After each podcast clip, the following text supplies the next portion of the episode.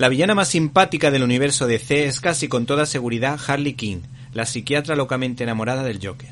Pues bien, este personaje que permite todo tipo de licencias a sus autores se puso de moda gracias al talento de la actriz Margot Robbie y sus maquilladoras una mujer que nos hizo reír a todos en la película El Escuadrón Suicida, robando planos a todos los protagonistas de la historia. El caso es que la editorial ECC ha editado Harley King y Batman. Se trata de un cómic corto creado por Ty Templeton, Rick Barchett y Luciano Vecchio.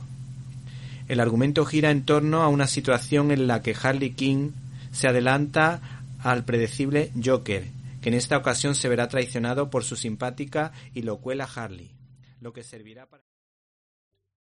¿Te está gustando este episodio?